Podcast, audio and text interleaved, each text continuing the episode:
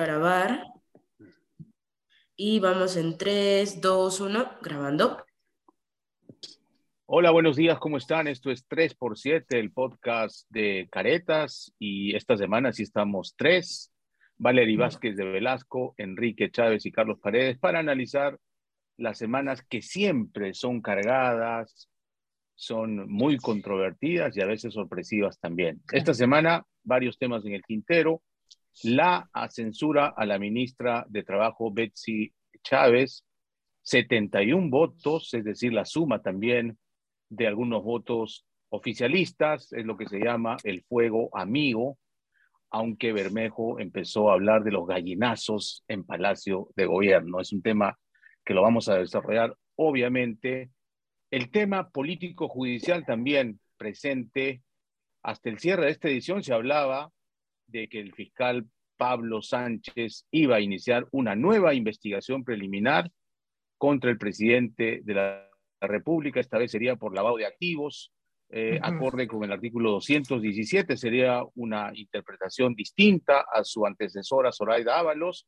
Así que eso también pone al presidente nuevamente en la picota y claro, también está el trabajo de la Contraloría General de la República, que ha encontrado que la vicepresidente Dina Boluarte ha infringido la Constitución. Esto ya está en manos del Congreso. Ahí se espera que siga su trámite, primero en la subcomisión de acusaciones constitucionales, luego iría a la comisión de constitución, a la comisión permanente y finalmente al Pleno. Vamos a analizar qué posibilidades hay de que se la pueda sancionar eh, por ejemplo, inhabilitándola para cargo público alguno, así como ha pasado con el expresidente Martín Vizcarra. Y por supuesto, también vamos a hablar de la elección de los nuevos fiscales supremos que a inicio de la siguiente semana la Junta Nacional de Justicia tiene que decidir, tienen que elegir a dos fiscales supremos y ahí sí eh, se produciría el quórum de la Junta de Fiscales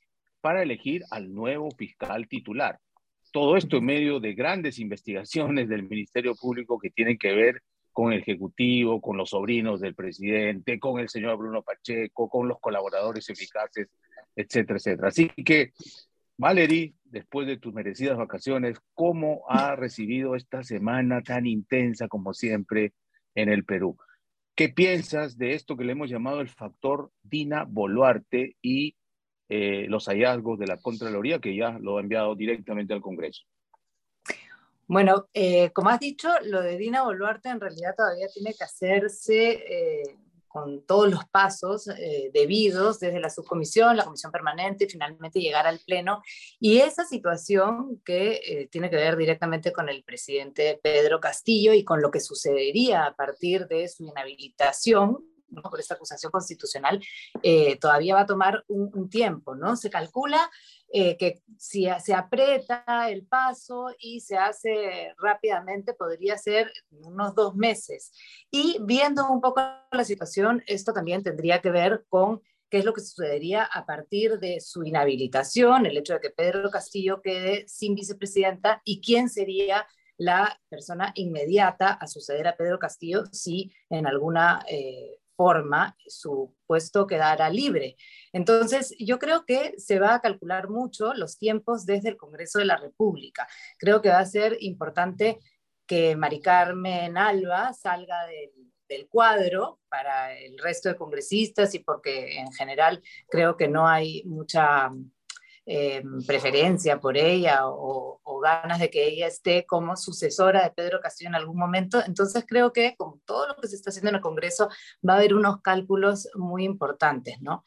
Dentro de lo que se está haciendo en el Congreso y lo que hemos visto esta semana, a mí me ha sorprendido mucho lo de Betsy Chávez, porque se había cambiado a cuatro ministros a Betsy Chávez eh, ya se le veía también en una situación complicada, posible, censura, y sin embargo no la cambiaron en ese momento y se logró la derrota hacia el Ejecutivo ayer con esta votación que has mencionado de 71 votos para eh, censurarla, ¿no? Eso me ha sorprendido. ¿Por qué no la sacaron antes? Y obviamente todo este conflicto con Perú Libre, ¿no? Parece que eso no se lo esperaban, por lo menos eh, desde el Ejecutivo, ya con los con los gallinazos de por medio.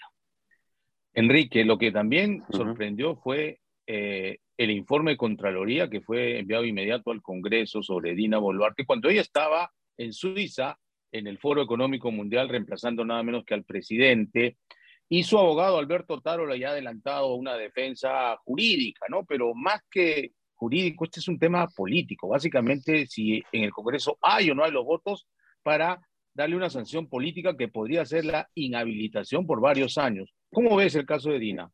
Es tan político que el punto de partida es donde señalas, en Davos, donde la señora Boluarte no iba a ir. Hasta hace mm. pocos días, el presidente le había asegurado al canciller César Landa que él iba, ¿no? Y recordemos, pues, que siempre Davos, de todas maneras, acuérdense ustedes, cuando Toledo estaba, pues, en, en el zócalo de su popularidad, salir de viaje le hacía bien, ¿no? Porque era siempre, pues, la historia, ¿no? De Lustrabotas, que llegó a ser becado en Estados Unidos, y eso así tuviera 8 o 7%, en el Perú, pues, le daba, ¿no? Cierto oxígeno.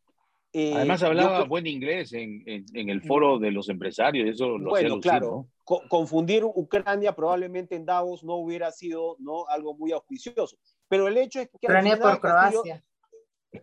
Exactamente. Puede decir que hay 1.200 países. No le, sí, sí, allí en Davos tú sabes que manejan las cifras con bastante precisión, pero, pero a lo que voy es que, claro, no fue, y yo creo que en parte no fue porque no le agradaba que Boluarte se quede como presidenta encargada durante una semana.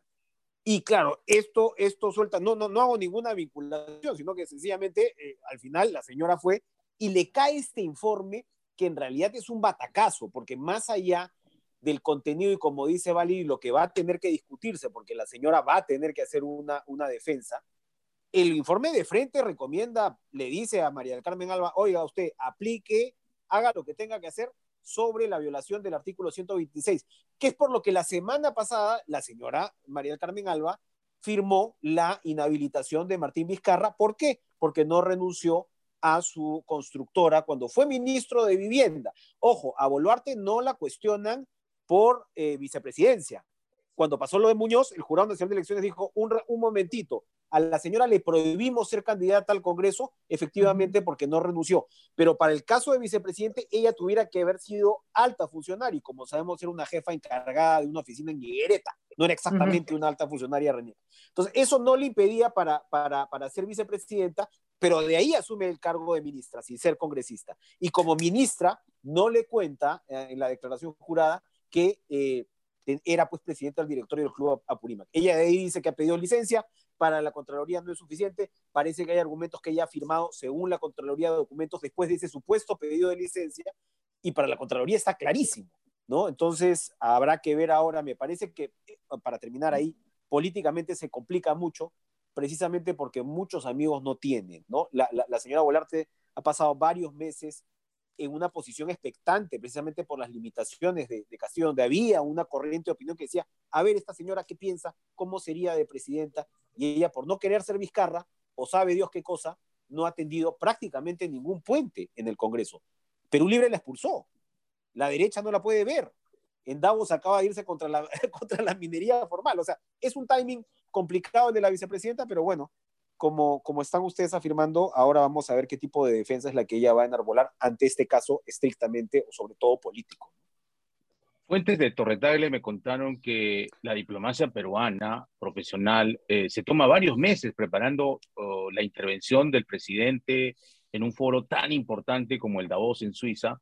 Eh, y todo indica que la vicepresidenta pues ni siquiera se tomó el, el trabajo de leer los papers que le habían preparado con información adecuada, con además un discurso, yo diría, para el auditorio que la está escuchando, ¿no? Que además en un país minero como el nuestro no puede decir hablar muy mal de la minería formal y no decir un ápice de la minería informal o ilegal, que es peor, ¿no? Pero en fin, eh, vayamos al otro tema, querida Valerie Vamos, eh, ¿qué te parece esta, este recambio en el gabinete ministerial eh, en la noche del domingo para competir con los mm. programas estelares?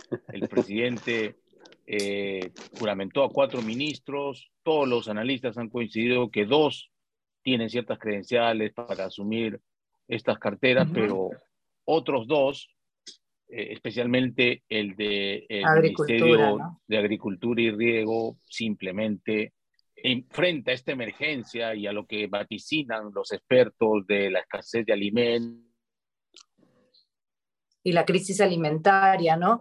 Sí, justamente, eh, bueno, lo de la crisis alimentaria, el problema de este nuevo cambio en el Ministerio de Agricultura, yo creo que claramente... ¿Cómo es este, este refresco claramente explica cómo es que están completamente perdidas las políticas públicas y el enfoque de este gobierno hacia lo que se debe hacer, ¿no? Se está hablando de hambre, se está hablando además de una cantidad de, dificultades para las personas que tienen que enfrentar los gastos de su casa y no hay ninguna medida que de alguna manera vaya a proteger a los peruanos de, estos cambios que están ocurriendo ciertamente en el mundo, que no es una crisis económica eh, de, nuestro país, eh, sino de todos, pero es un asunto global. Pero eh, yo creo que ese cambio, sobre todo el de agricultura, ya sabiendo que se viene esta crisis alimentaria y todo lo que se ha mostrado en el horizonte durante la semana pasada, demuestra eso claramente. Lo que se ha visto además con los otros cambios, sobre todo con Alessandra Herrera de Energía y Minas y con eh, el interior, las declaraciones de, de, este, de Bermejo y de Cerrón, es cómo es que se está armando esta bronca otra vez, ¿no? Frente a las fuerzas y a los poderes que están alrededor de Pedro Castillo, ¿no? El hecho de que él haya podido influir un poco con esta persona que estuvo en el gabinete Valer, que justamente es la ministra de Energía y Minas, eh, hace que de nuevo salten todas estas chispas, luego entra Cerrón, luego los gallinazos, el, el tira y afloje que hay dentro del Ejecutivo yo creo que es escandaloso, escandaloso y volvemos al primer punto, ¿no? Pierde completamente de vista el enfoque central que es qué se va a hacer frente a las necesidades, a las urgencias y a las decisiones, a las políticas públicas que se tienen que tomar en el Perú, ¿no? Ahí, ahí, es, ahí, es, parche sobre parche, pero es, es un crimen, ¿no? Que, que, un país que se supone depende tanto de su agricultura, de sus agricultores, ¿no? Eh, donde, donde la agricultura te da más mano de obra que ninguna otra, eh, eh, ningún otro rubro y que además tienes el tema, por supuesto, de la seguridad alimentaria, hayas comenzado con Víctor Maita, que era, era, era de Nuevo Perú, pues, por eso, por eso lo sacaron y se olvidaron de la segunda reforma agraria, porque no era tema ¿no? De, de, de, Perú Libre en ninguna de sus vertientes, como lo ha reconocido el propio Guido Bellido. Ponen a SEA, ¿no? Con dos eh, casos de homicidio, y ahora ponen este señor que no lo conoce nadie, ¿no? Entonces nos hablaba Fernando Eguren de CEPES y decía que en los últimos tres meses el Ministerio de Agricultura sencillamente se ha desmontado. Entonces, esta mm. crisis nos agarra además ¿no? Burocracia, tus ciertos círculos profesionales, chao, hasta luego. Y mm. nada, añadir que este cambio, lo que sí viene, ¿no? En medio de estas peleas y todo, es, eh, o sea, el, el, el, audio, el audio de, de Pacheco eh, y, de, y de, ¿cómo se llama? Villaverde, También Villaverde. demoledor, demoledor. O sea, eh, en realidad lo que hace eso es darte así tipo serial de la Guerra de las Galaxias, el episodio 1. Nosotros estamos por el episodio 5 y 6 viendo cómo era el Club de la Construcción Chino, los chicos Quispe Aguilar, cómo se movían todas estas jugadas, todos los casos de corrupción eh, en el Ministerio de Transportes y Comunicaciones, denuncia tras denuncia, y acá lo que ves es ese primer momento en el cual Villaverde le dice a Pacheco, oye, yo más allá del tono repugnante del video, dice, transporte es esa, yo tengo que entrar ahí. Y efectivamente después entró, porque todos los testimonios dan cuenta de que quien le presenta eh, ¿no? Eh, a Villaverde en el ministerio es el propio Silva, y Villaverde le lleva a los, a los presuntamente a los empresarios, a los sobrinos. Así que esa historia va quedando cada vez más redondita, ¿ah? por más que Villaverde haya querido llevarla por el lado del fraude, allí la cosa está muy, muy complicada para el presidente de la República. Sí, tan complicada que ya se ha confirmado en medios del Ministerio Público que el fiscal Pablo Sánchez habría decidido abrir precisamente una investigación preliminar contra el presidente, porque la tesis de los fiscales provinciales, ya sea Cesenarro como Luz Taquire, es que acá se trataba de una organización criminal que hizo actos preparatorios para tomar por asalto el Estado y estos audios premonitorios se han cumplido, desafortunadamente. Eso es lo que ha venido pasando y claro, si están con orden de detención preventiva los subalternos de la cabeza de esta supuesta organización, ¿cómo es que al cabecilla lo vas a dejar que siga gobernando hasta el 2026. Esta interpretación, que es jurídica, eh, aparentemente ya se decidió. Y es clave también el lunes y martes de la siguiente semana porque la Junta Nacional de Justicia va a elegir entre los cinco fiscales que han quedado finalistas a dos. La prensa especializada dice que hay eh, dos favoritas, la fiscal Delia Espinosa Valenzuela y la fiscal Liz Benavides Vargas, que es la que ha quedado en primer lugar en, el orden de méritos.